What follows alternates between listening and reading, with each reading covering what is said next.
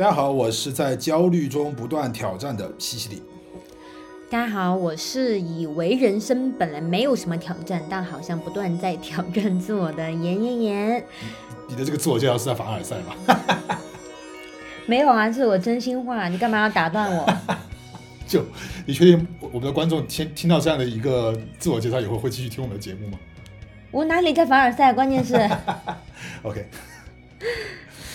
大家好，这里是人类接接触计计划那这是我们第五期的呃播客了。那今天我们要来跟大家分享的一个主题叫做分享一次挑战自我的经历。呃，那这个播客的主题的这个灵感来源呢是什么？其实我已经有点忘记了，因为这个选题其实已经点久了。很久了，但是非常巧的在于，我们这一周的呃电影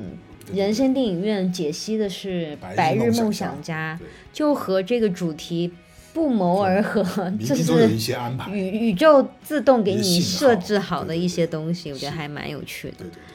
那来吧，我们来分享一下你的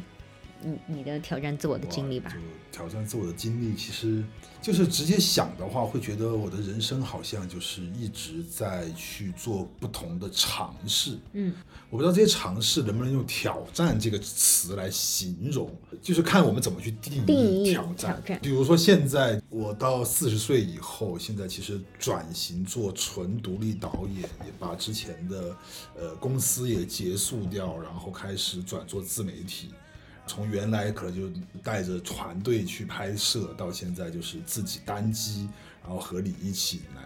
研发我们不同的自媒体的节目，然后自己拍自己剪。我觉得这个其实对我来说也也算是一个挑战。对，嗯，那你怎么定义挑战呢？哇，这个真的，我其实，在做这期节目之前，包括到现在，我才开始开始开始在在框定这个范围，认真的思考“挑战”这个词的定义，因为就好像在我们的社会，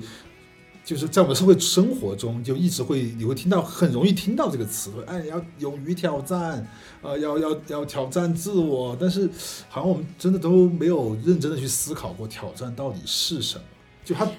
达到一个什么样的难度才算挑战呢？还是说只要你做了自己可能之前不呃不愿意做，又或者说是呃做了改变，就算是挑战？这个我觉得是不是？我不知道，就是在听众我我我会怎么想？突然想到一个画面，或者说我突然回忆到一个画面，然后这个又给我自己一个结论，就我会发现原来我真的就是用现在网络流行语来讲，就是我超勇的。我回忆起我面试的一个中二的感觉？场景，走开。就我回忆到我面试的一个场景，就是呃，因为我当时面试那个老板是香港人嘛，啊，然后呃，我我当时的理解是，香港人他们的文化其实是比较偏西方化一点，就没有东方文亚亚亚洲文化那么的中庸，或者大陆文化那么中庸。然后呃，我记得当时我和一些呃，就是外教朋友在接触的时候，外国朋友在接触的时候，就他们展示给我的一些呃。价值观就是体现出啊，你要勇于挑战自我，所以我就吸收了这个价值观。所以我在面试那个香港老板的时候，我记得我就说，就是啊、我是一个非常喜欢挑战自我的人。然后当时我我你刚刚在说怎么界定这个范围的时候，我也在思考怎么界定这个范围，同时我就想起这个画面。然后我记得我当时说我喜欢很喜欢挑战自我的时候，其实他有一个那种眼前一亮的神情。哦其实就是可能在。在对，可能在呃首先女性这个群体，嗯。甚至在亚洲东亚文化的这个群体里面，敢于这样去说的人可能是少数的，敢敢于直接说，啊、i I love to challenge myself 怎么样的，他可能觉得嗯眼前一亮，就是因为当时他的反应是很明显的，因为可能就是在整个我们受教育的体系里面，我们一你要低调。对，塑造成要谦逊，要谦逊，要低调，对，要遵守规则的这样。嗯。但你突然大学毕业，突跳出来然去跟老板说我是一个 爱挑战、爱冒险的人，对。可能是和很多应届的学生的这种表达。其实我当时不是应届哦不是应届，不是应届，我因为我在我已经工作两三年，我才回来。那你这样说，我突然想到，我突然想到一个我的点，就是我三十岁，我从电视台辞职的时候，因为那时候 你知道辞职是要写一个辞职报告的？嗯，辞职信。对，就是有一个很正式的文书你要对，因为你们的体制，对，而且你要拿着这个文书去找所有的部门的总监签签字，因为那时候我是呃制作制作总监，所以我要去找所有的其他总监签字。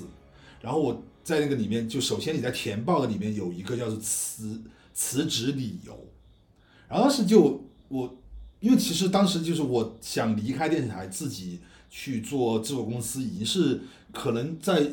内心已经酝酿了有四五年的想法，然后一直都不敢去做走出这一步，因为你知道，其实电台这个体制还是让人蛮舒服的，而且嗯在我在电视台工作的一个年代，嗯。还是有巨大的光环的。嗯。然后包括也也很幸运的是，在我从从业期间，我还有参与像《快乐女声》啊这样的一些节目的录制，嗯。就其实是学到蛮多东西。嗯。就是要离开这样的一个看似还不错的饭碗，就其实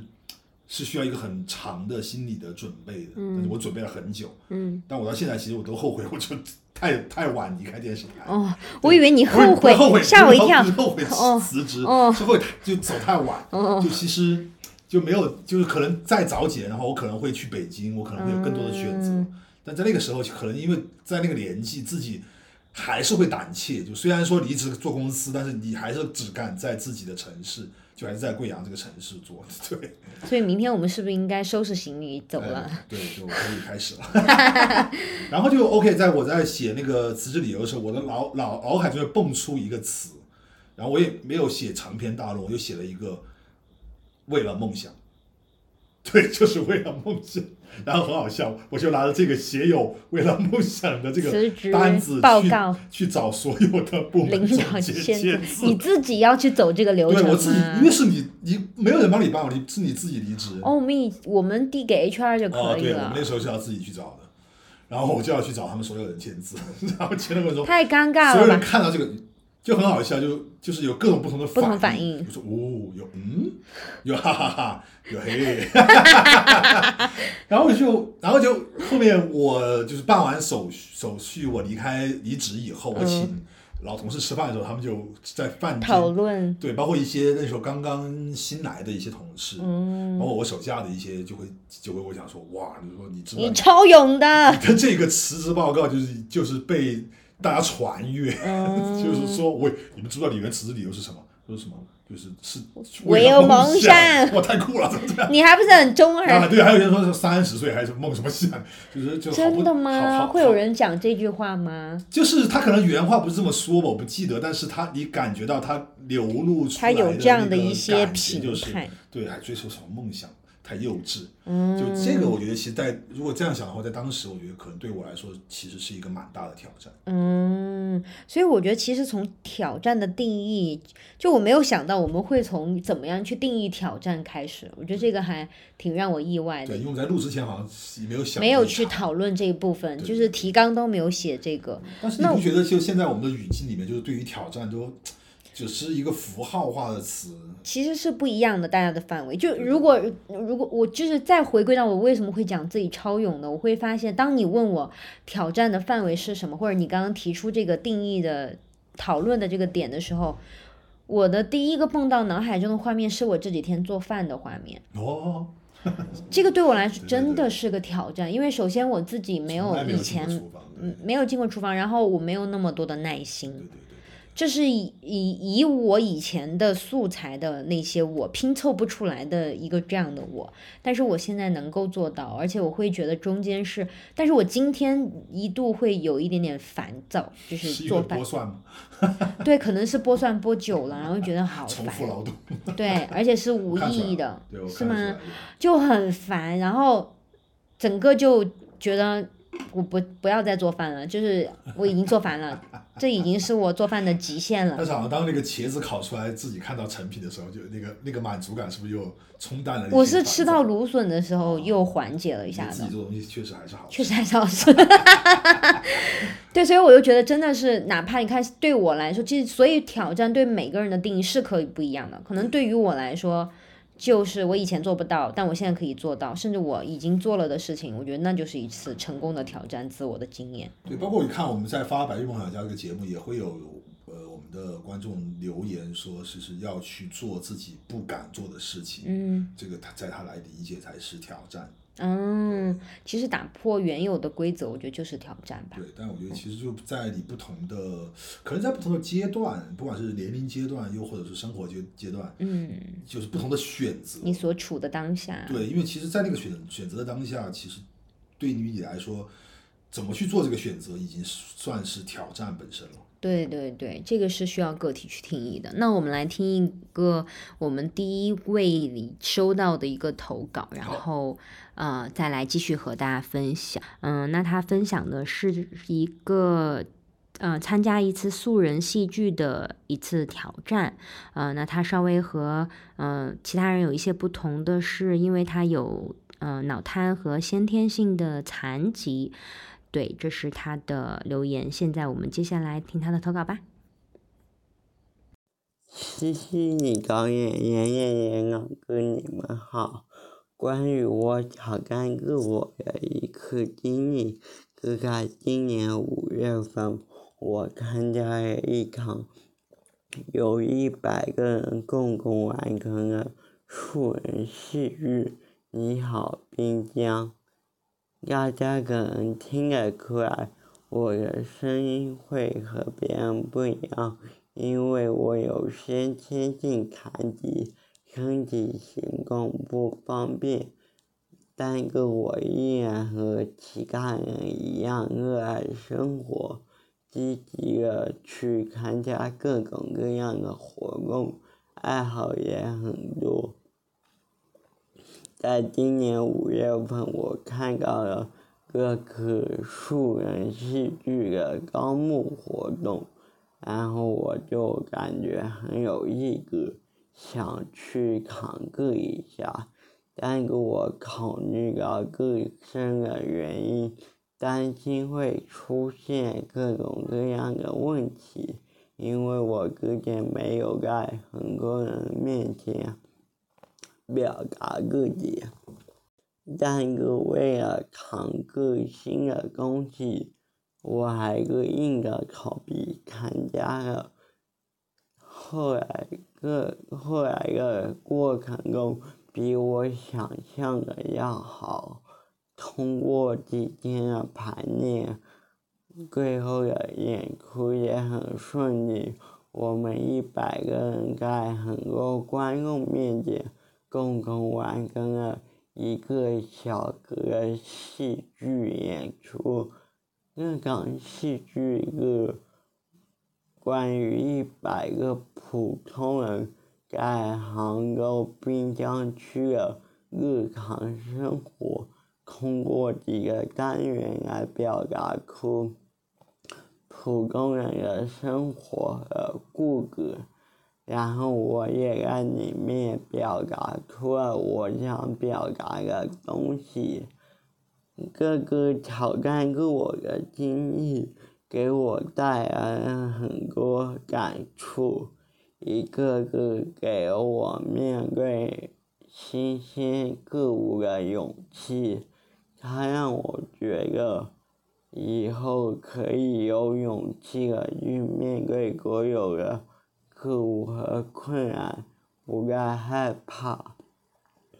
第二个是它给我的生命带来了一个丰富的体验。我很喜欢给我的生命去尝个不一样的东西，想丰富一下自己的生活。第三个，我觉得这是一场很有意思的活动，它让我认识了很多朋友，然后接触到了很多不同的东西，比如说排练中，嗯，导演会教给我怎样去呼吸，怎样去表达自己的意志和行动。然后我觉得这次经历对我来说算是一次挑战自我的经历吧。然后他对我后续的带来的影响也很深，因为我本身就是一个很乐观、很积极的一个男生，我善于去抓住生活中的美好、美好的东西，来让自己的生命变得丰富多彩。通过这次的戏剧演出，它让我更加明白，原来有些我脑海中认为做不到的东西，其实我是可以去做到的。然后我一直以为，他人的想法，他人对我的想法。会很不一样，然后后来我就觉得，原来其他人也是把我当个朋友，当成一个普通人去对待，他让我了解到我自己和其他人没有什么不同，而且我会对以后的。生活更加的有信心，然后我会去参加越来越多各样的活动，我也会去慢慢的成为一个或两个活动的发起人，让我更加的有勇气去表达自己，表达我自己的生活。最后，我想把我的各种积极乐观的对待生活的态度传递给每一个人，让大家都和我一样去热爱这个世界，热爱生活。好，那你听完之后的第一感受是如何的呢？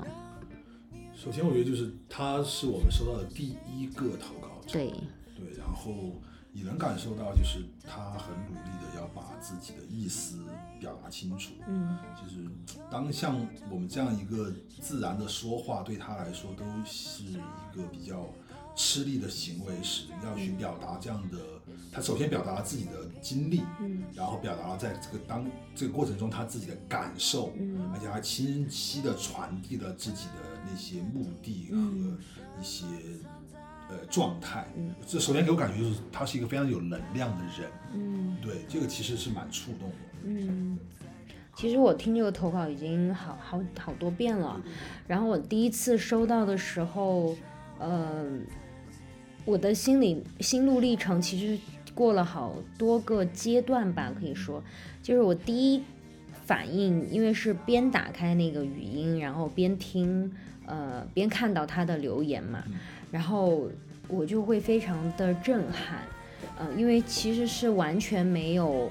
预设或者预想过身边的人可以这么近距离的去接触或者是了解，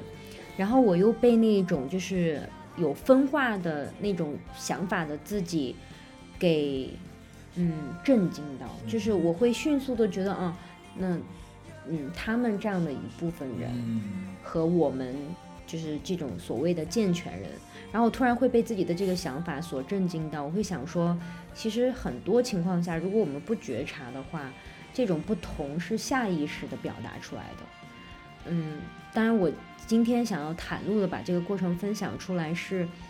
嗯，我想要更多人，或者说我希望吧，更多人能够像我一样去袒露的觉察自己的心理的这个变变化的过程。因为可能我们。总会想要装作对他们，并没有对他们有不同。对，但是其实我们的内心是一定有一些反差的。然后我又会，我又会从一开始有一点，嗯，同情，后来会有一点，嗯，怜悯，再后来又觉得自己这样的一个心路历程是很 没有必要、很多余的。因为说实话，嗯，我其实。就像其实真的不要去歌颂发生在我们身上的苦难，但是一定要去歌颂这件苦，我们是怎么应对苦难这件事情本身的态态度的。，这个是非常需要去提炼的，而嗯我。呃，从他身上学习到了很多。如果说我们一定要去有，就是进行一个有形的比较的话，呃，我在心灵上是有所残缺的。嗯，嗯哇哦，我是觉得是这样子的而他在 就是他在心灵上是无所残缺，他更坦荡的去接受自己的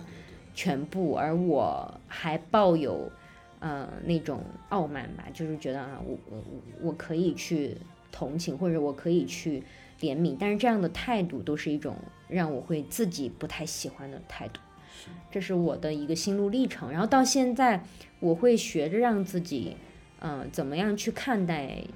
这种不同和接纳这种不同和学习，就是三人行必有我师。我会发现大家真的都非常了不起，每个人真的都有身上他的那个闪光点，然后我们可以去呃朝着那个方向前进的。所以对你来说，你觉得自己印象最深刻的一次挑战是什么？比如说最近的可能就是我刚刚说的炒菜，然后最深的其实没有最深的，我会发现人生每一个阶段对于我来说都是不断的在去打破自己原有的认知的。嗯，如果说要从最远的这种嗯时间去追溯的话，比如说小时候，比如说我能记起的第一次人生挑战，印象深刻的第一次人生挑战，就是小时候可能五六岁的时候吧。然后我不是住在这种铁路工人的大院儿嘛，就大家都认识。然后过年的时候，我们会有自己大院儿里举办的 春节联吗？欢我的晚会，天哪，这么厉害！而且是大家搬着自己家里的凳子出来看，所有院子里的小朋友都必须要准备节目。但其实好有过节的氛围哦。超级有特别有仪式感，就是比现在这种我们必须要看就在家里看春晚，那就有仪式感是不太一样的，真的不一样。你有参与感你，要去准备节目，嗯，而且而且你要画那种你知道很丑的那种腮红 妆，红然后眉间也要点一个红心。就那个时候，大人们是也很享受，当然会说每一家都要出节目，有的时候大人也会参与不是只有小朋友参，不是只有小小朋友，然后有家庭为单位来参。对对对，然后后有的大人还会搬钢琴啊什么下来，非常精彩。然后我其实小很小的时候，我就很想要参与，但是没有，就太小了。你连话都可能太小的时候，我爸好像说我也表演过，比如说嗯。背背唐诗，因为我三岁以前就会背三百首唐诗，这个对 这个好像电视成年人来说，电视剧人，哎来，小给他我就是这样啊背一首唐诗。我就是这样。我爸说我就就是会说话，会的特别早，一岁多就会说很多，然后两岁就会背唐诗，我就经常就是去各种亲戚家开始表演背唐诗的节目就你已。经在你们小小那个小院儿里面成为了一个，就是大家都争相去也没有争相但是唐诗背诵的就是肯定这是一个保留节目然后，嗯、但是我正式表参与表演节目是大概五六岁吧，然后要去唱一首歌，然后我其实不是自己报名的，但我虽然一直想要很正式的去表演节目，除了这种背唐诗的这种节目之外，但是一直没有机会啊、然后终于长大了，然后想去了，但那个时候又有一个羞耻心了，就又有点觉得害羞了，哦，懂得害羞了，就觉得不太想参与了。然后我爸就不断的鼓励我说：“没关系的呀，都是你认识的人呀，你以前还经常背唐诗啊、绕口令啊。哎，那你从背就是去每次去给人背唐诗到开始有这个羞耻心，是一个怎么样的？过程吗，对，其实那个过程没有很清晰，没有一个界定的界，没有一个界定的，但是你好像知道，呃，你害怕失败了，哦，OK，嗯、你害怕有人会不喜欢你，嗯，这个也是一个好像你跟这种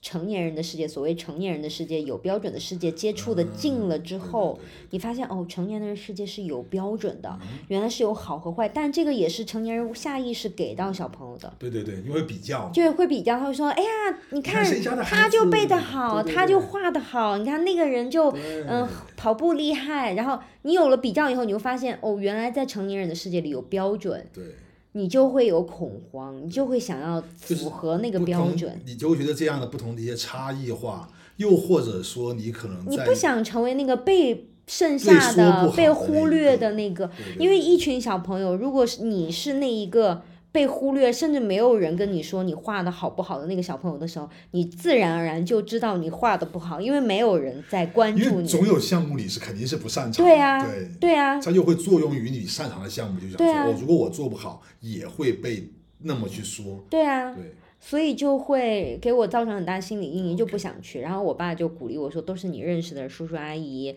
呃，一首歌很快的，就三分钟，不断的鼓励，不断的鼓励。是去唱歌，好像是去唱歌，我都忘了是什么歌了。然后最后我还是登上了那个舞台，因为我们还是我记得还是搭了一个小区春晚的舞台，对那种小的舞台，就还是有很棒的仪式感。对面就是那种阶梯式的楼那个凳子，因为大家的为什么你们有这么这么完善的小区设施啊？不是大家的凳子，不是是大家自己拿的凳子，但是你就会高低不同啊。哦，就都是自己家搬出去的那种木凳子啊、竹凳子啊，哦，所以就各种各样的错落的错落的，嗯然后那大家坐的就是几排人，然后有些人在后面站着，你可以想象那个场景，那也是人山人海，锣鼓喧天，必。须的。然后我唱完以后，我的反应就是马上就冲回我爸的怀抱里，那是我印象第就是最深刻的一次自我挑战。哎，那次得挑战之后得到的反应是怎么样？其实别人的反应已经忘干净了 只记只记得自己很害怕，很紧张，对，但唱完了以后会觉得我真棒。自己就认可自己对我觉得我这样的时刻挺多的。啊，就我会发现，我会立马给自己奖励，这种心理机制你会认制，可自己，我会你会认可自己很快的先肯定自己，对对对这是你的一个特质。对我真的很快，我而且我发现这个心理机制从很小就开始就形成了。就给大家报告一下，就是就是真的，妍妍她是在我们日常生活中，比比如说我们一起出去旅游的时候，或者说我们就是只是出去呃和别人谈事情，然后她就会就你会经常听到她讲说啊我太棒了。或者我我当下当下做这个事情，天哪，我我怎么这么厉害？就是她会不断的。我怎么这么？聪明？但你这个点真的是，这会非常感染我的，因为我是最我很不会这这就很不擅长。因为我突然想到，这可能和我小时候被关在家里面，要自己去玩拼图和洋娃娃的那个过程训练而成的，就是你必须要和自己说话必须，要给自己反馈，而且是正向反馈，你要让自己要取悦。你不可能给自己没有人取悦你，负面反馈啊，因为小的小朋友，你想，干嘛要让自己不开心？对呀、你小朋友你，你做任何事情你都不会给自己负面反馈的，哪怕你就是假装一个什么样的东西，你就会说哇，我是今天最漂亮的新娘。对，谁会谁会跟我洋娃娃吵说话的时候说，哎，你觉得我今天美吗？你才今天很丑，谁会这么，说？不会啊，你就会今天太美了。对啊，你今天好美，是最美，哦我见过最美的。习得了这样的一个对，一个心理机制自。我肯定机制。对，然后就潜意识、潜移默化，我也是今天才发现，就是当下才发现，原来我从小就会鼓励自己了。所以说你你应该这个归归根溯源的话，应该你这个最早的挑战就是自己和自己独处吧，在很小的年纪。嗯，这也算，对，因为其实但这个太被动了，你没办法，你是但这个也是，其实挑战也有被动的吧，我觉得。有有我，们不能把说只主我主动去做的事情对，有有有因为不得已嘛，那个环境当下就生存环境而且是这样，你是在那个过程中找到了一个这样自己和自己对话的方法，对然后增强自己的安全感，同时又取悦自己、陪伴自己。对哦你讲的就有一点就就是泪目的感觉。因为 很多人跳过了这个阶段，就是自就是直接跳到他人给你反馈的那个阶段，然后你就不记得自己对自己的评判是什么。但是我是自己跟自己的评判建立的还蛮坚固的，毕竟那个时间很久。而且我我记得就是说到这个点的话，我会记得说，当我们就上幼儿园的时候还好，嗯，然后特别是上小学小候学因为你知道小学课本里面有专门去就讲说要谦虚，对就，谦虚是一个美德，当然它绝对是一个美德，是但是就是因为小朋友的拿捏不好那个判断意识，对。但是在这样的一个群体语境里面，又特别在学校这样的一个规则制度里面制度，然后包括父母的比较里面就会讲，你就会不自觉的说，哦，那我要在这些点上，我可能要懂得谦虚的方式，就是我、我我不能够第一时间去肯定自己，嗯否则我就是骄傲的，嗯骄傲是使人退步的，或者骄傲的小朋友爸爸不喜欢，老师不喜欢，这是我妈常跟我讲的呀。啊我妈常跟我说：“你不要这么骄傲，有什么可了不起的 因为我我们其实现在都会在我们可能偶尔会听到我们身边的朋友和就带孩带带带小小宝宝的朋友，就会你会听到他跟他孩子有都有这个，还有这个语气。你看到对八零九零后，他们在说说，哎，你不能太骄傲哦，嗯就怎么太骄傲小朋友没人喜欢哦。我的天哪，这个你想，就当然就是你是在教育他懂得谦虚这个品质，我觉得没有问题。但是如果就是只是片面的告诉他说谦虚就等于不能骄傲，在任何时候也都不能体现骄傲的或者说自我肯定情绪。他可能就否认因为你怎么界定。骄傲？就像我们都不，我们到这么大了，我们都四十岁、三十岁都还不能界定挑战，那小朋友怎么去界定什么是骄傲，什么是谦虚啊？哇，天，好可怕呀、真的，真的，我们好像聊到了原生家庭这一这个趴、这个也可以开一期新的节目了，对不对？对，嗯，是很重要，所以我们来听一下下一位，好的，我们听一下，听一下，听一下这个有一个也是来自于一个学生朋友，嗯，应该是零零后吧，对对忘记问他的对，然后他的一个呃，这个前情提要就是，他之前是做这个艺考，呃，然后准备了一个提纲，然后这个提纲是那种即兴评述的，所以他是突破了自己的一次这样的一个经历。那我们来听一下。大家好，我是人生电影院的请假 Loha。嗯，关于分享自己的一段突破的经历的话呢，嗯，我是想分享的是我在我选择去走艺考这个方面的一件事情。一开始其实是把艺考说，嗯，我就是想上一个好一点的大学。因为当时成绩，嗯，就是处在一个非常不上不下的一个很尴尬的一个阶段，然后我我包括我小学、初中，然后写作文啊、唱歌啊，去做做一些呃文艺方面的事情吧，都是比较蛮受嗯老师们的认可的。然后就说要不要高中的时候去参与一个这样的一个方面，嗯。然后我我就去尝试了，嗯，就怎么说呢？就是艺考的这个阶段，它其实带给我的东西还真是特别多的，嗯，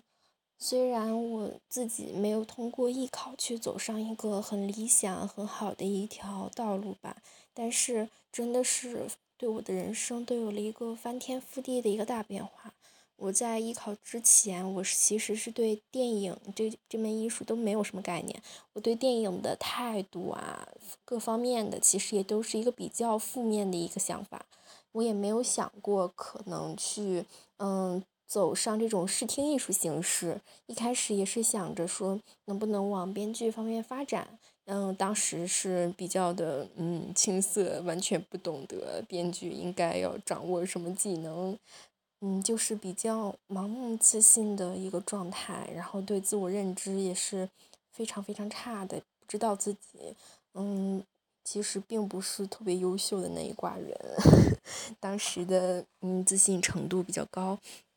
就是首先这个方面就让我完全去。掌握了一门新的艺术，因为在艺考方面的话呢，我们需要锻炼的一个是自己的个人的思维能力，然后锻炼完思维能力之后，它还会提升你的审美能力和思想境界。你的思维能力上来之后呢，你会在短时间内对一个嗯比较嗯就是当今社会热门的一个话题，然后去做一个非常快速的做一个延伸反应和思考，然后你会在这限时的时间内。快速的进行一个反应，进行一个解说描述。我们需要一个比较流畅的思维和嗯灵敏的嘴皮子。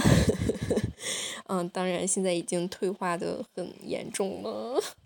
然后呢，嗯，就是有了这方面能力的话，其实也不是，就是还是在交流方面还是会有些难的。嗯，可能社交的话呢，我也不是那种特别能会说的类型吧。然后，但是确实是方便了我去锻炼了我，让我至少具备了这样的一项沟通能力了。然后，再一个帮助我特别大的地方是，它真的是彻底的改变了我看世界的方式。嗯，对于电影方面，我能够去做到什么？我之前对于电影。其实是完全没有视觉方向的一个认知处理的思维的。我对电影的认知就是截图台词、截图台词和截图台词。我从来没有想过去啊分析它的一个视听画面，去分析它的构成、它的颜色，然后它在整体方向的一个呈现，它的画框构图等等等等，我以前去完全没有想过的。然后也是经过这方面的学习的话呢，我感觉自己的一个艺术灵敏度有了一个显著的提升。嗯，包括我在审美思维，我之前我在那个嗯上高中之前啊，十六岁之前是完全不知道有豆瓣这个东西的，就是也是因为这个方面让我又一次的了解了另一个平台，了解了另一个世界，能够让我在这方面去做一个非常好的一个平衡和坚持。嗯，第三点，嗯，好像也没了吧？哦，对，我我觉得，嗯，虽然我一开始走艺考的目的不太单纯，就是纯想着要高考，然后他在高考上面其实也没有帮助我特别多，嗯，但是最起码我现在有自己的。理想了，我有想去自己想做的一个阶段目标的事情，而且我知道要往哪方面走了。我觉得这点才是特别重要的。我至少我再也不是那以前那个特别特别迷茫的人了。我至少知道我应该要怎么做，我应该要怎么走了。差不多啦。好的，那你听完他的投稿以后，你的想？因为在我印象中，阿罗哈算是我们就是从 B 站开始在做人生电影院的时候，就是一个很忠实的观众。嗯。然后包括在直播的时候，他也有跟我们连麦。嗯。所以其实就跟他互动比较多。嗯。那么对他的整个在这个过程中，就是他的一些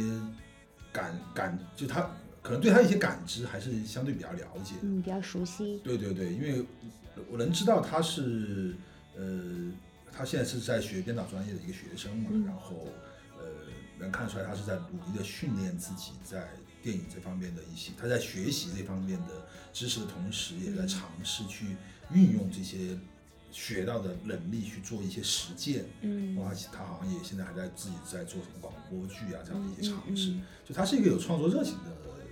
孩子，我觉得。嗯再一个就是他很愿意表达自己的感受，因为每次他其实看我们的节目，包括在直播间，他跟我们分享的都是他近期的一些经历和感受，包括现在他的投稿，嗯他是很愿意把自己的一些经历拿出来跟别人分享的。嗯我觉得这个本身就让我觉得他是一个，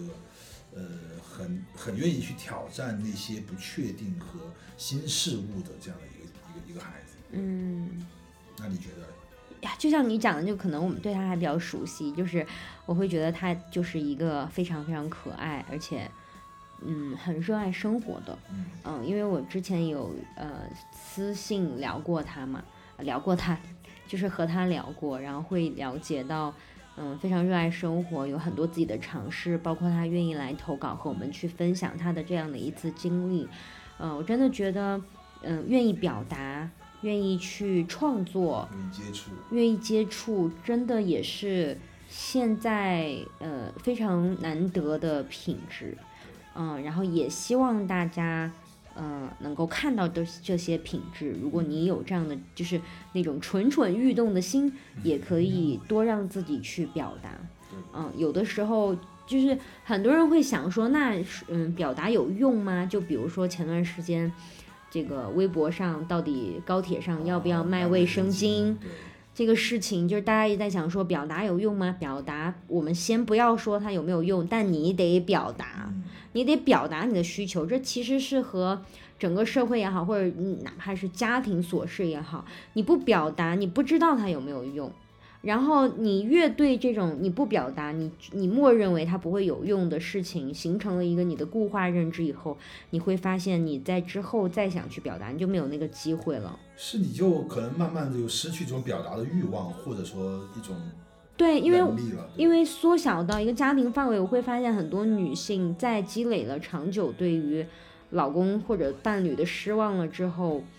嗯，就不再去表达了，就觉得反正你就这样了，你就不要改了。但其实，嗯，我们先不要抱着改变对方，或者说有没有用，表达有没有用这样的一个信念或者想法去做。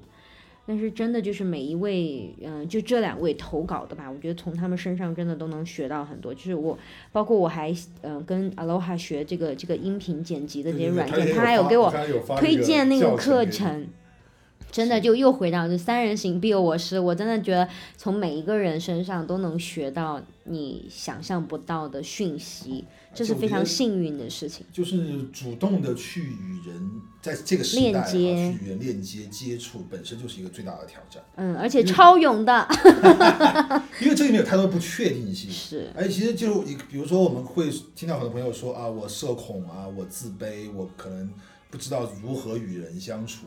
就这个，就首先我觉得就是一就是一种对于自我挑战的需需要去训练的，就是因为我们需要能够去触达更多的，就通过触达更多的人来了解这个世界，这个就像不同的拼图一样，因为其实每一个人都是这个世界的一块拼图，嗯，你只有触达到他们，然后听和他们形成沟通和交流。包括你的表达在这里面换取的资讯，因为你通过表达，你肯定会换取他们向你表达的东西，对对，可能是好的，也可能是不好的，是。但在这个过程中，你才能不断的去补完你对于世界的了解。对对。而且我从他的这个分享中来看，有的时候我们不一定从你尝试做一件事情收获到你原以为可能会有的收获。是那个既定目标。对，比如说他参加艺考是为了嗯考上更好的，就比如说撬动。嗯，二本呐，或怎么样，或者撬动一本，就是以以艺考，但其实艺考也蛮难的哈。现在艺考越来越卷了。对，就是都很卷，各行各业、各专业都很卷。那但是你看他收获到的就是对于审美的提升，嗯，审美理念的提升，其实这个对于人生都是有帮助的。就整个你的美学和自我美育的这样的一个过程，真的是对整个人生后面都会有很多很多帮助，甚至包括选择伴侣上。都会有很多帮助，所以就像，呃，我会我就会想到我的另外一一个挑战的过程，就是我的英语口语，我就是在和呃外国朋友们去交触接触的时候，我学会的，根本我也不是抱着说啊想要把英语学好，或者是怎么样，我就是抱着好奇，结果哎英语就学好了。有的时候你只要勇敢的踏出那一步。啊，你收获到的东西，或者说那个结果，可能比你预期的还要奇妙和神奇。对，我就想到，我会想到我第一次去北京拍片的时候，因为那时候我一直在呃贵州电台嘛，然后其实，在贵州电台已经参与过很多节目和广告片的拍摄，然后就以导演的身份，我当时去北京去，也是因为在那边有一个呃合作的拍摄项目，就派我过去。我印象很深刻，就当时。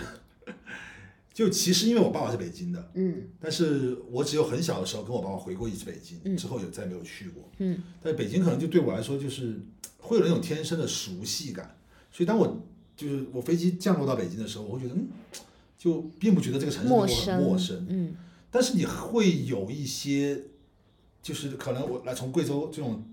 小小城市来的那种自卑，在那个时候刚刚去到一个这样的。像北京这样的首都大城市的时候，所以我记得当当时坐出租车的时候，因为我要打车去当时那个制片公司，然后司机就会用那个就就因为北京司出租车司机很很爱聊嘛，就问哎小伙子你从哪你哪来的啊？就就很好笑。那时候我不敢说自己，我不好意思说自己是贵州的，我就我当时好像说我自己是，呃，我我编的好像是说是成都还是广州之类的，反正我就说了另外一个地方。然后，而且我说完之后，我一直还在想说，嗯，为什么我要说这个地方？就是这就首先这是就是我到北京落地之后的第一个本能的反应。嗯。然后后面再当我开始到这边公司制作公司开始去接触，因为当时要是是要去拍一支 MV。嗯。然后呃，演员都是当地一个购物频道的主持人。嗯。然后当时在拍的那个现场，我第一天到片场的时候，我整个就吓傻。因为我没有看过这么专业的剧组，因为第一次在北京的那个剧组的那种专业程度和自动化运转的程度，就你会觉得哇，这就是电影工业，就所有的灯光师、所有的道具那些、所有的包括演员的群头，他们都是在有效的运转，然后就不停的过来问你，哎，导演这样可以吗？导演这样行吗？导演是是这个吗？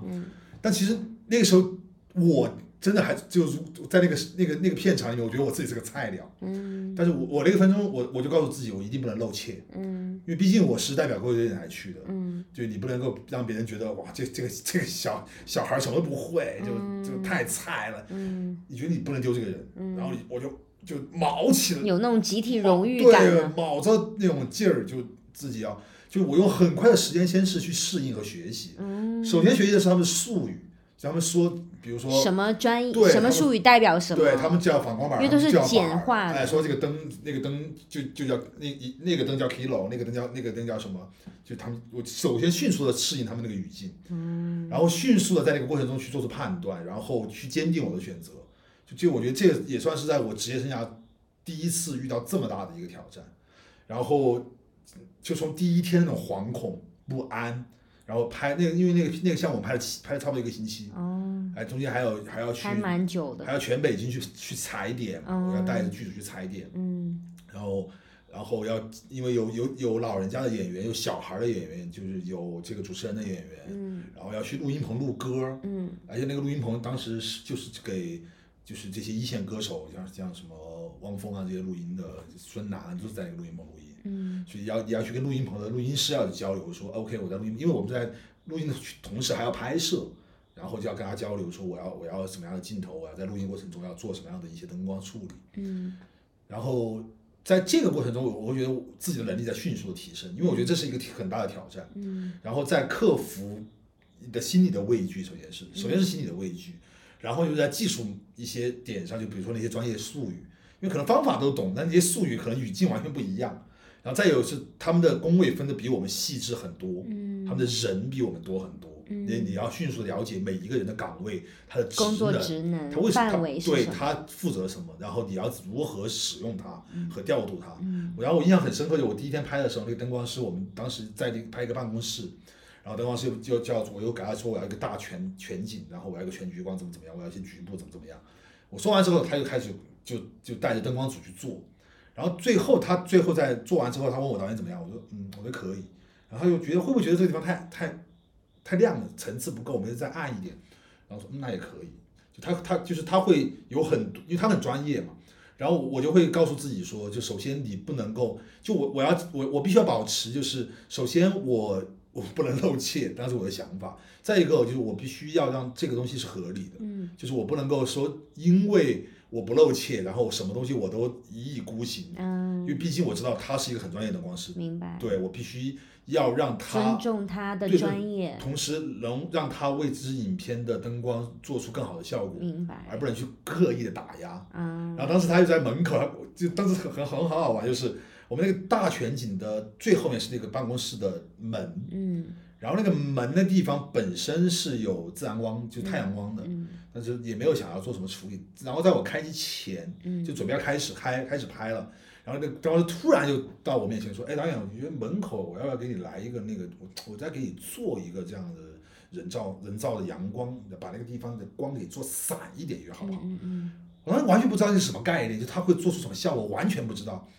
那我必须要就要就刚刚说到的，这个是挑战，迅速判我要做出。选择，就是那我要让他做还是不要他做？嗯我让他做了，如果不好，我要怎么说？嗯但如果我不让他做，会不会损失了一个效果？嗯所以最后我还是让他做。然后那个真的我印象太深刻了，他又过去带着一个灯光师过去扛了一盏敌灯到外面，它是一个很硬的一个一个这样体积光打过来，就有点像太阳光那个光束。嗯因嗯，为那时候阳光其实它是散的，它并没有形成那种光束的效果。对，然后那个光束照进来之后，它又用一个柔光板在那个光束前面蒙住，然后戳了很多孔，嗯，它那个光束就不是一个硬的直光，它变成了那种就像圆轴这样子一个圆盘就是像从窗户散落下来的那样的不同的一些体积光，从树叶里面散落下来的那种体积光线。啊而且会有距离和空间的立我的天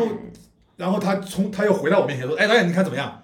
但是我我内心我就是哇，太屌了吧这个！但我表面上我还是要很镇定。哎，不是还不错，可以可以，就就这样好，那我开始拍啊，就是这样的，就是这样一个过程。我突然会觉得，如果我们不录播客的话，我会很少了解你，因为你太少去分享就说这些自己的。片段了，对。对啊，你根本不说，但是我都是我在说，就我所有在播客里讲的故事，你说你有哪一个没听过？对对都是日常。我都会跟你你讲啊，但是你这些我完全没有听过，对对对对对都是新鲜的，就是我和现在的播客听众的那种反应是是一样的。对不对？这可能就是我的，你看，就是我的性格，就是造造就，因为我从就我们在之前那期节目也有讲过，我从小就是那个被说成乖孩子的小小朋友，所以我我就很少去炫耀自己的这哪是炫耀啊！救或者说命！去就很少去讲说自己的那些历程，或者说就是翻出以前的事情来讲，因为在我觉得就是就好像是在炫耀你的一些经历，或者说炫耀你的经验资历，可是你说刚刚你说这个画面的时候，我就。觉得，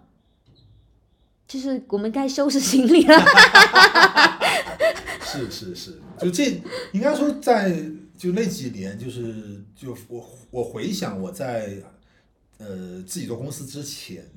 的挑战和我做嗯做公司之后是完全不同的。在公司之前，可能就是我是一个类似于像在新手村不断的刷怪的一个历程。嗯，然后就看北京的这次拍摄就是这样的，因为我在那后面可能每一天慢慢，我觉得用一个星期就完全跟他们所有的就打成一片，然后我就能很熟练的运用那个语境。那你还说你不聪明？就这是需要聪明。就不不敢自己就是去妄定说你就是聪明的，或者说你是有你是有天赋的，我我很难让自己做到这一这样及时的肯定。可是你，那你这种是另外一种偏差的评判、啊。对对对对，其实后面我就我们在你后面跟我讨论这样的一些，比如说自我认知的认同感的时候，我会对，因为李导经常说的就是我是一个努力的孩子，但我不聪明，然后我就满脑问号。我就我，但我就相反的，我经常说我是一个聪明的孩子，但我不努力。就我们应该综合一下，就是你也很聪明，你也很努力，但我最近是开始努力了。是，所以我就觉得就其实人我们在这样的一些挑战的面前，就是可能我们都可以去选择说，OK，我不去做，嗯又或者说我硬着头皮去做，嗯，然后当然也哪怕当时不会，也可能在做的过程中，其实也会闹笑话，也可能会有一些嗯呃让自己处于一个窘境。嗯但好像就是这些事情，你想如果不去做的话，那可能我们永远都不知道自己的那个上限对上限未知到什么在哪里？程度。那永远都是在你的就所谓的舒适圈，在你嗯熟悉的那个语境里面去做。其实这个我觉得，可能这几年我自己会有这个状态，就是在创作这条路上，我自己会有这个状态。因为我现在回，当我聊到这些时候，我回想我的成长历程，其实就是因为这样一件一件的一个个项目把我架到了那个点上，我必须要去做。包括我去做快乐女生的时候，嗯。就是那时候我是完全没有电视节目制作经验的，因为我是广告导演。嗯，但是因为机缘巧合，我去到了，当时我在，对在三频道，我贵在我们我们贵州电台三频道做制片人，嗯。然后当时正好湖南台做快乐女生要做贵阳唱区的时候，嗯。就抽调，就把我抽过去了，嗯呃，然后抽过去之后，然后先是做了贵阳唱区总导演，嗯。然后做下来以后，因为其实湖南台的编导过来跟我们开会的时候，你就会觉得哇，好专业啊，就他们做直播就像玩儿一样，当时对我来说，直播是我从来没有接触过的，嗯。所以那种它的整个流程的那种细节的一些处理的方法和流程的精准度，包括他每个节点他们要什么，比如什么时候选手来，他要采访到什么，结束他要采访到什么，嗯。在哪个地方可能选手会有什么样的情绪，那地方需要有抓拍，嗯就他会非常的细。嗯就那个时候很出很很震撼的，嗯当时对于我来说，因为我们那时候说的所有都是录播节目，就全都是设计，然后不行我们可以再去不断的补的，嗯而且其实效率是不是那么高的那个时候。嗯但你在那个时候和湖南台接触他们像这样的一个临场实时的节目制作方式，也是对我来说非常大的挑战。嗯以嗯至于到后面我做完贵阳唱区，然后又调我到湖南台去参与他的整个总决赛的录制的时候，就这些我觉得都是一步一步。所以当时我我当时很很好笑，我在湖南台录那零九年快旅的时候，就是呃应该是那个李宇春他们后面的一届，嗯就是那个叫谁，那个赵文杰他们那一届。嗯对然后在那一节的时候，我就会记得，就是当时我每一天我在湖南台机房，我都会觉得很，就是看到他们机房里面那些信息大爆炸，哇，那些编导的那种工作状态，他们他们所手上经手的节目都都是你可能在电视里面，就比如说就《天天向上》《快乐大本营》这样，包括我们后面去去参加《快乐大本营》和《天天向上》录制的时候，你会觉得哇，原来他们是这么录这个节目的。当何炅站在我旁边的时候，你会觉得哇，这就是中国一线的主持人。然后他们在现场是那样的反应的，他们也会发脾气，嗯。他们也会不耐烦，嗯。他们也会跟跟工作工作人员人员有一些这样的可能抱怨，嗯。然后他们工作人员在他们的编导在下面可能也会有很多突发情况是处理不了的。嗯嗯嗯。但他们也有很多丰富的经验，去让他们去弥补他们在当下可能的一些突发情况的那样的产生的一些录制中的缺失。响，嗯。所以这些过程都是就是在我前半段在电视台的职业生涯里面，我觉得是就是真的是不断的在刷怪的一个过程，嗯以至于可能就为什么我会到可能我二十，因为我我当时是最年轻的制片人，在在贵州电台，二十我二十六岁我就当上制片人了。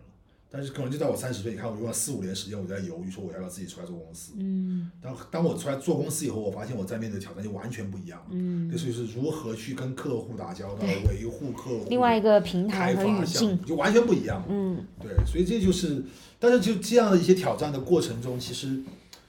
呃，我觉得也是在不断的完善我自己可能对于这个行业的认知，对，包括对于创作、影像创作的认知，因为就从一开始你在学习要做什么，到你后面想说怎么做。然后到现在，可能我们在想说，我们为什么去做，嗯做给谁看，希望他们看了以后，他们获得什么。嗯我觉得这就是整个，可能我这二十年的职业生涯，我不断的一步一步的挑战战。自我对对对得来的。对，但你觉得其实，就我我突然会觉得，其实你的这个挑战的一个一个过程，或者说我们能看到的一个结果，还挺漫长的。很漫长，就是很多人会想说，我这次挑战，就像比如说我小时候表演节目，及时就有收获。对，他不是，就是我小时候表演节目，可能表演完了，你就马上可以给自己一个反馈，就像我自己自夸。但对对对但是人生的后半段，或者说等你从大学出来，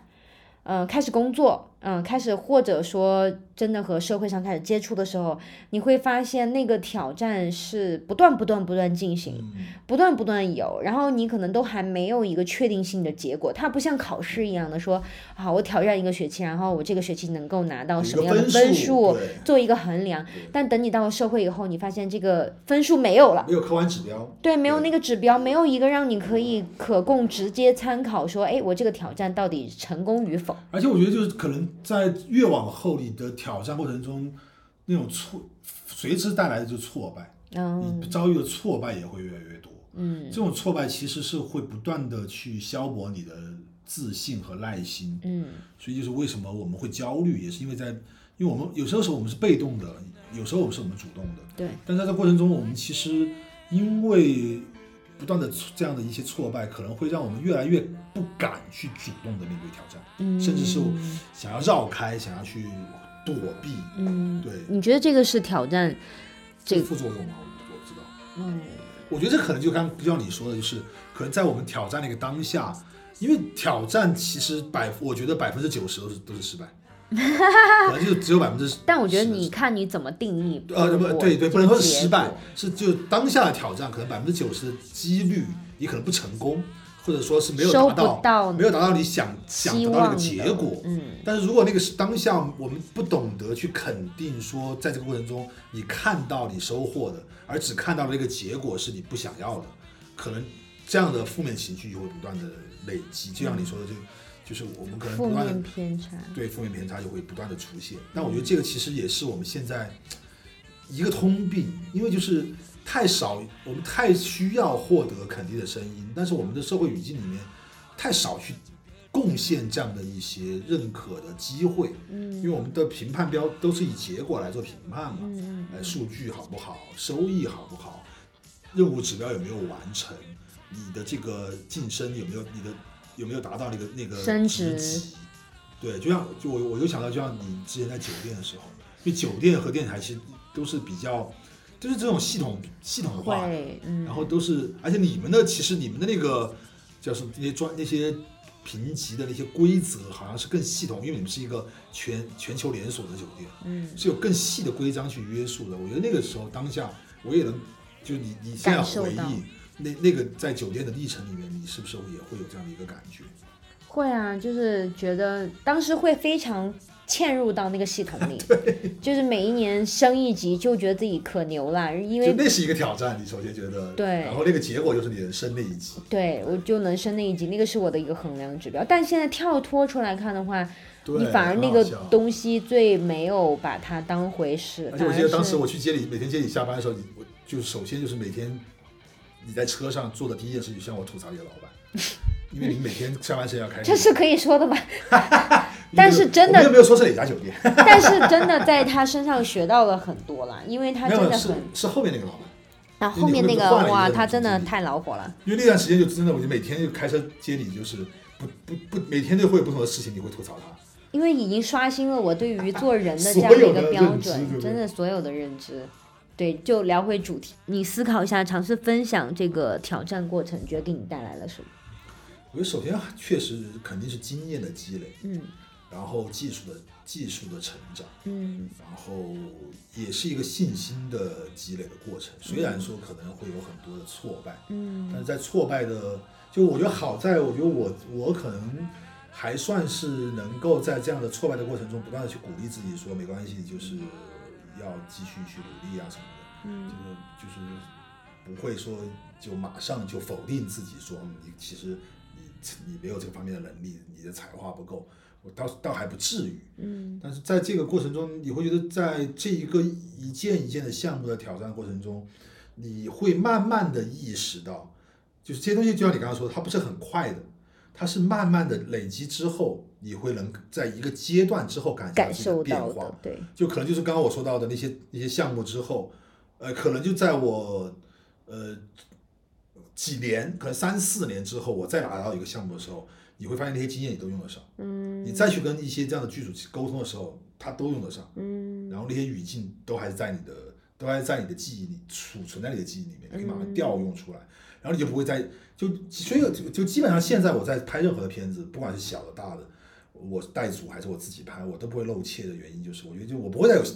慌张感，就我我会知道说我一定我我就肯定能搞定，那无非就是怎么去解决问题，因为肯定你知道肯定会遇到很多问题。那就是如何用你的方法，你学到的经验去解决这些问题。嗯我觉得这个可能就是在我的这这样的一个历程过程中，到现在就我的职业生涯到现在，我我能敢去转做独立，然后去做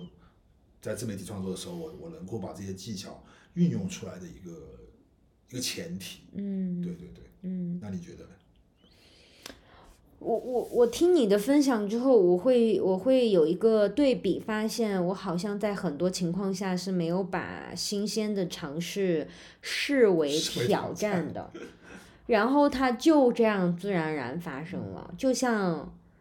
我去面试的时候，其实我面试的是培训部嘛，因为我之前也在教新概念英语呀、然后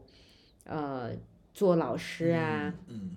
然后我想说，那在呃酒店里面回到贵阳嘛，那可能做 HR 还是可以做培训的这个这个这个赛道嘛，这个行业或者说这个专业部分可以去深根吧。然后，但是当时面试的时候，就是 HRD 就问我说：“你要不要面试我们酒店的总经理助理？因为最近在招。”我没有想说它是一个挑战，我想说可以呀、就试试呗。就我没有任何的心理负担，我会觉得反正就像玩一样，我我为什么我会觉得人生像游戏一样？对对我真的觉得我的人生态度是这样子的，对对对，你其实就是很你会很松弛的去应对很 chill，就是就是无所谓啊，就是就来了就抓住呗，分享就分享呗，尝试就尝试呗，会怎么样呢？就是就像你这样给我，这样给我也会这样说，那就试试啊呗，也也没关系。对 就真的是这样好像也真啊，的是，能怎么样吗？对啊，我就觉得 就无非是做做不做不了就走人呗，还能怎么样？对啊，做不了就无不是我当时的他给我的选择，也不是说做不了就走人，不同的就岗位了嘛。不同岗位就是你你要么岗位，做其他岗位了。对，他就说你呃，就是我当时面试那个岗位是已经是算是通过了的吧，只是说他另外那个岗位也在招人，也然后也一直没有找到合适的嘛，然后他就问我说要不要试试，我就说可以的，然后就就真的得了，然后还得到了宝贵的。呃，三年的工作经验，而且真的非常幸运的是，我那一届老板现在想想真的是非常欣赏我的，他每一次给你很多机会，其实。对真的很多机会，每一次送去培训，一一次香港，一次韩国，还有一次哪里都是选的我，就全酒店一个名额的时候，就是真的是很幸运。就是有的时候你不能先告诉自己说我能不能做到，这是不是个挑战？其实对我来说这些预设都没有，我就是可以呀、我试试呗，就又不会死人。所以我们要学会是弱化挑战的，这个标准就但是如果就不要把它变成一个门槛。不要把它变成门槛，不要先给自己预设，对它嗯，就或者是一个你都不用过多的思考说我行不行，你不知道你行不行，只有你试了你才知道。我真的就是我只有我试了我才知道我行不行，所以。包括我们做自媒体也是，嗯你看我做自己的账号是屡做屡错屡，屡错屡做，就是我觉得怎么样呢？因为他们会问我说：“你好大胆哦，你你去，对，你好勇敢，你去尝试都没有人关注，那怎么办呢？我说那怎么办呢？就不怎么办呀？谁告诉你说一做就会火呢？就是无所谓啊，就关键是我觉得这个里面其实有一个核心点哈，嗯就是我们怎么去和那个预期的达不到预期的那个情绪相处。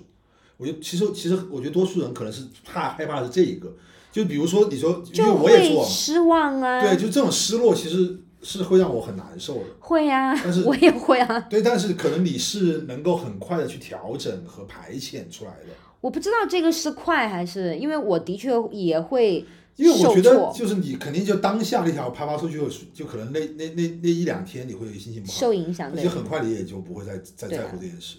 因为我还有下一件事情要去尝试啊。但是就是这个其实和就是我们怎么去，还是回到我们今天的主题，嗯就我们怎么去定义这个挑战。嗯，就它如果是我们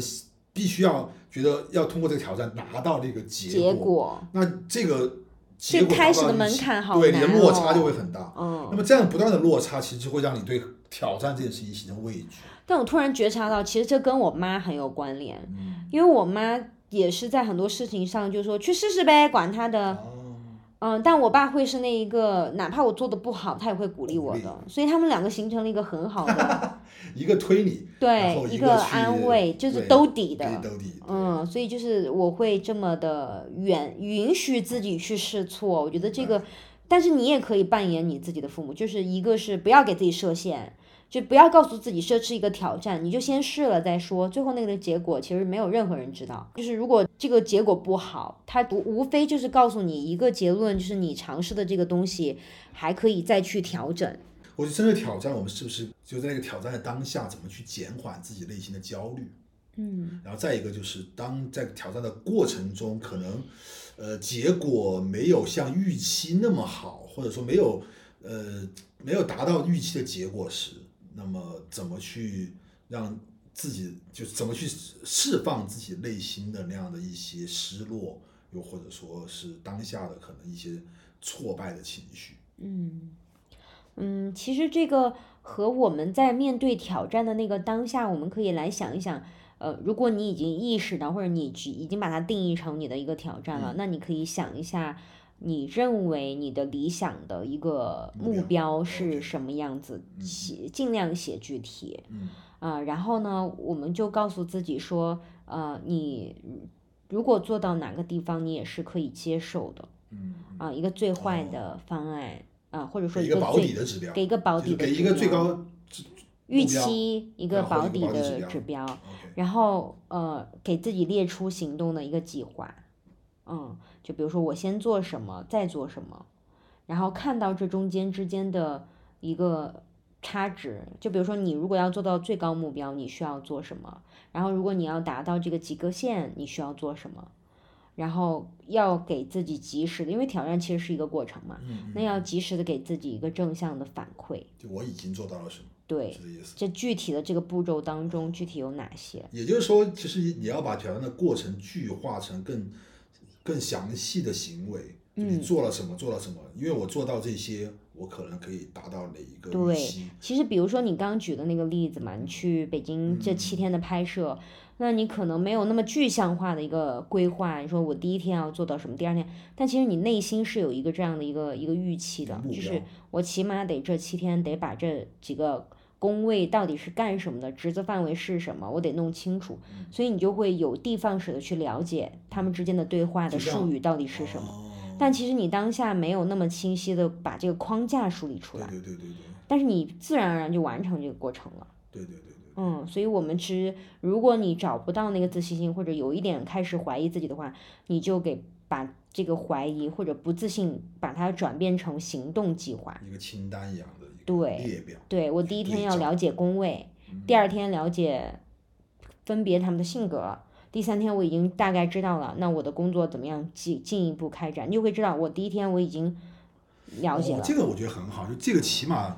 就当我们列出这个清单的时候，就比如说最高目标是这个片子要要拍的很好，对，或者说要被这个台长表扬，这是最高目标哈，嗯嗯升升职加薪，对 那可能有个保底，保底就是起码完成，对。就他没有按时完成交稿，对。就你不能够说是就是这个工作都完不成。对，那么这个过程中，可能就是我会列出来，就比如说我要去学学会他们的术语，要去了解他们的工位，要甚至还可以更细化，工位到底有多少个？啊有多少人，你今天要了解多少个工位？今天认？识多少个岗位？对，明天要去认识哪几个新的岗位，对。然后可能要去了解他们整个在北京的这一个制制作团队他们的一个工作流程，就对这样的一些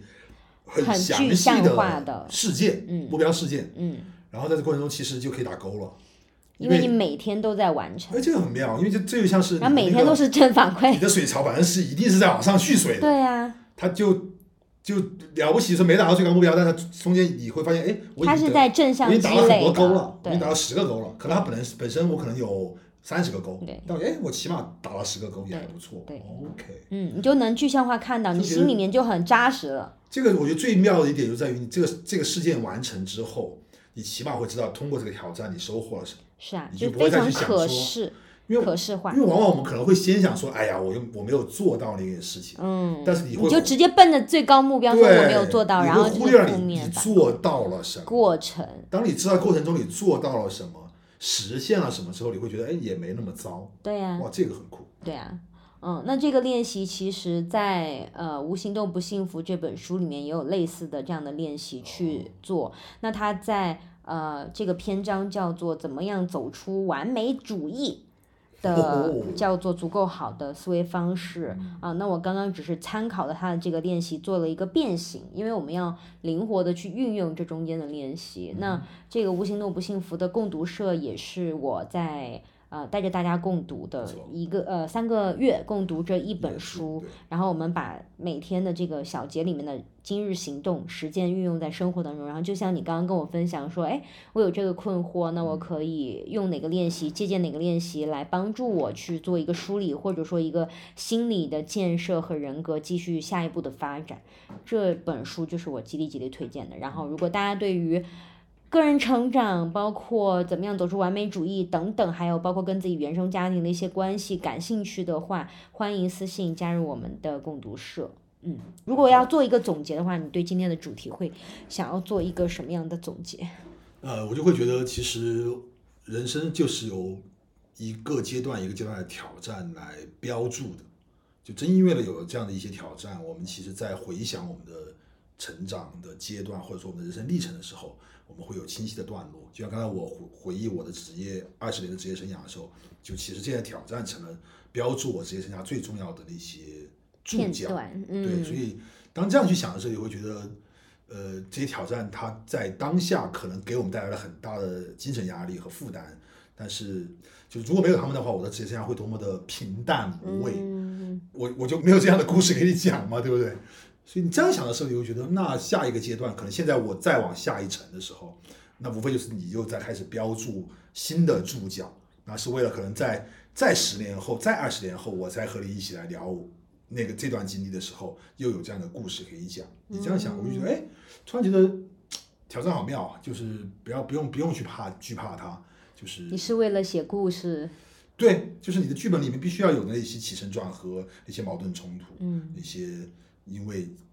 故故故事环节需要有的钩子。嗯，就你不能成为一个别人看你这个人生电影就秒睡着的那个，对，就是嗯，怎么没有这这就你的你的故事就是完全就你的剧本是完全没有故事性的，那个是多可怕的一件事，嗯，所以这是好你的。人生价值取向吧，我觉得，对对对，这个我觉得其实是今天聊下来我自己感受到一个蛮大的收获。嗯。嗯，那你觉得？其实我有一段时间会想到说，我对于我自己的现状，可能在今年的上半年吧，我对自己的现状没有那么满意。我会觉得，那如果真的我就如大家讲的那么聪明，因为就太多人夸我，你好聪明，好聪明。我觉得如果我真的如大家夸的那么聪明，为什么我现在是这样的一个一个一个结果或者一个阶段，我会不满意，我会觉得不对呀、如果你们都夸我自己聪明，我也觉得自己挺聪明的，但我现在没有觉得我人生有很精彩，或者说有拿到一个我期待中的目标或怎么样，一个结果吧，一个怎么样哈。然后现在今天的这个回忆的过程，我真的想起很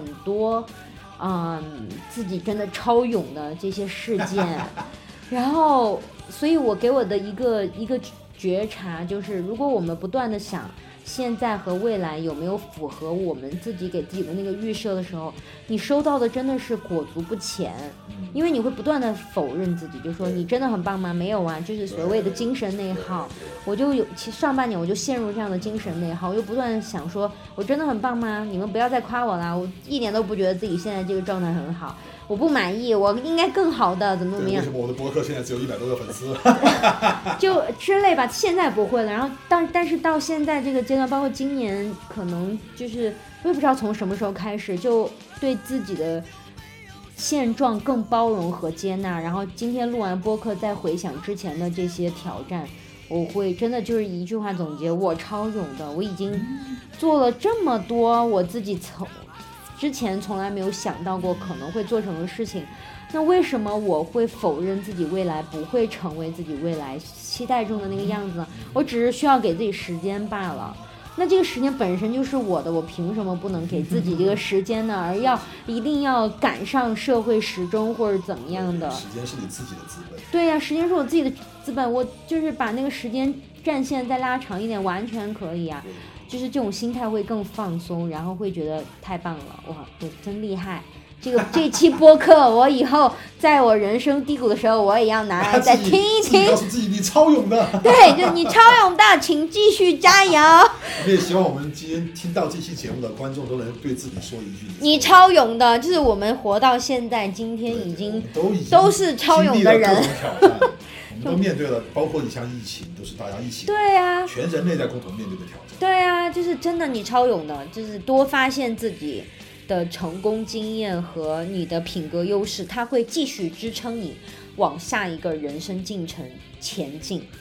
所以永远不要放弃啊、暂时放弃是可以的，就是不要一直放弃，你总会找到那个出口的。可以让自己休息，但是不要让自己就就退去，趴下对，塌下。嗯，我们不能被打倒，耶站起来吧。这个